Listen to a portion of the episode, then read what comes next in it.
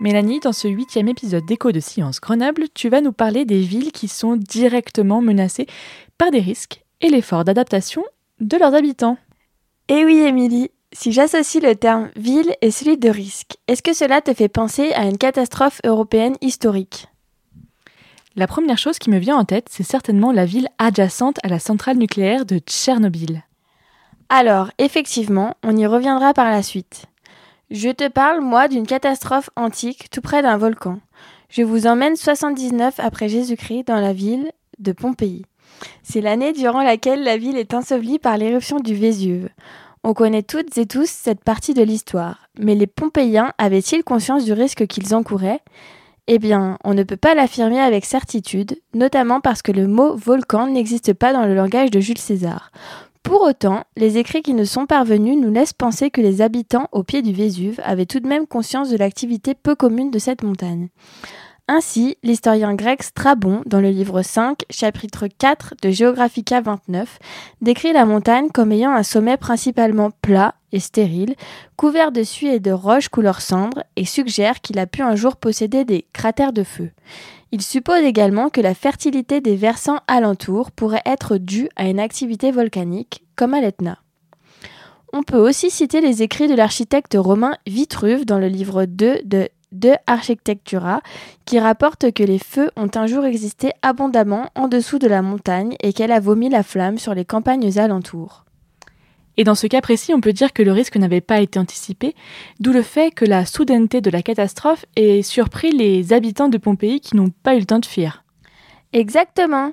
Et dans le même ordre d'idées, une autre histoire moins connue de volcan prend sa source de l'autre côté du globe, en Colombie, dans la ville d'Armeno. En 1985, le volcan du Novado del Ruiz entre en fusion. 25 000 personnes seront alors tuées alors même que cette éruption est décrite par les scientifiques comme relativement mineure. Dans les années 80, on pouvait déjà facilement prédire les risques. Pour autant, malgré les avertissements, la tempête de ce jour a brouillé les moyens de communication. Les habitants, pour la plupart, pensaient que l'éruption était terminée et sont restés sur place. Pendant près de 9 ans, le volcan poursuit son activité et la ville d'Armero devient une ville fantôme d'hommage aux victimes.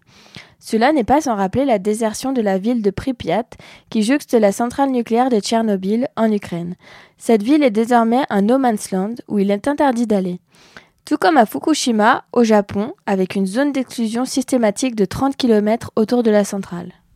En parlant de ville fantôme, cela me fait penser à la ville minière suédoise de Kiruna, en Sapmi. Eh oui, la mine de fer exploitée depuis 120 ans connut une telle expansion que les galeries se sont étendues au fil des années jusque sous la ville, la menaçant d'effondrement. C'est un événement assez spectaculaire qui est mis en œuvre pour protéger les habitants de la ville du Grand Nord. Le centre-ville de Kiruna va être déplacé d'environ 3 km. Et c'est tout de même 18 000 habitants qui vont devoir partir de leur logement, sans compter les bâtiments historiques qui vont être démontés pièce par pièce, comme la magnifique église et son architecture aux multiples toits pointus. Kiruna n'est pas la seule ville dans laquelle un risque est enduré par ses habitants pour l'économie prospère d'une région. À la Rinconada, au Pérou, la ville la plus haute du monde, les mineurs travaillent à une altitude de 5300 mètres. La méthode d'extraction d'or est dangereuse pour l'environnement.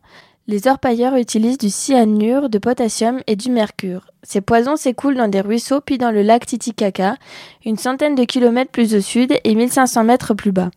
En 2015, on estimait la quantité déversée chaque année à 7 tonnes. Par ailleurs, le corps humain n'est pas fait pour vivre l'hypoxie, le manque d'oxygène qu'une vie à 5300 mètres induit. Pour autant, les mines d'or attirent toutes les couches sociales dans un Pérou dont l'économie est en plein boom. Une expédition scientifique de l'Université de Grenoble est d'ailleurs allée outre-Atlantique afin d'observer les phénomènes de l'hypoxie sur le corps humain afin de proposer des traitements pour que le manque d'oxygène soit mieux accepté. N'oublions pas les nouveaux risques liés au réchauffement climatique qui partout vont pousser l'humain à s'adapter à la nature.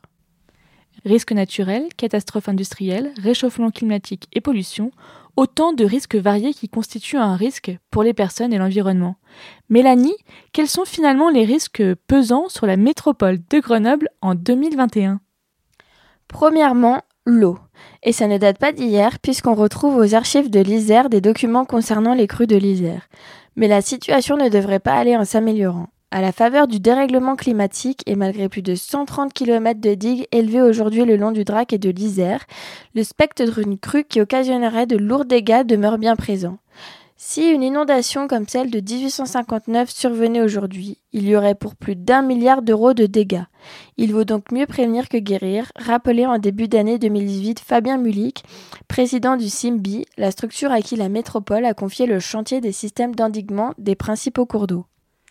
Il me semble que la montagne constitue aussi un risque. Dans notre région, on recense de nombreux séismes, des chutes de blocs, des glissements de terrain et autres ravinements, des effondrements et des affaissements. Et puis, il y a aussi le risque de l'industrie chimique et du nucléaire. À Jarry, Domaine et Pont-de-Clay, et dans le nord, sur la presqu'île, c'est l'équipement nucléaire de recherche de l'Institut L'eau Langevin qui réclame une vigilance de chaque instant et qu'on se doit de protéger. Merci beaucoup Mélanie pour ce tour du monde des risques.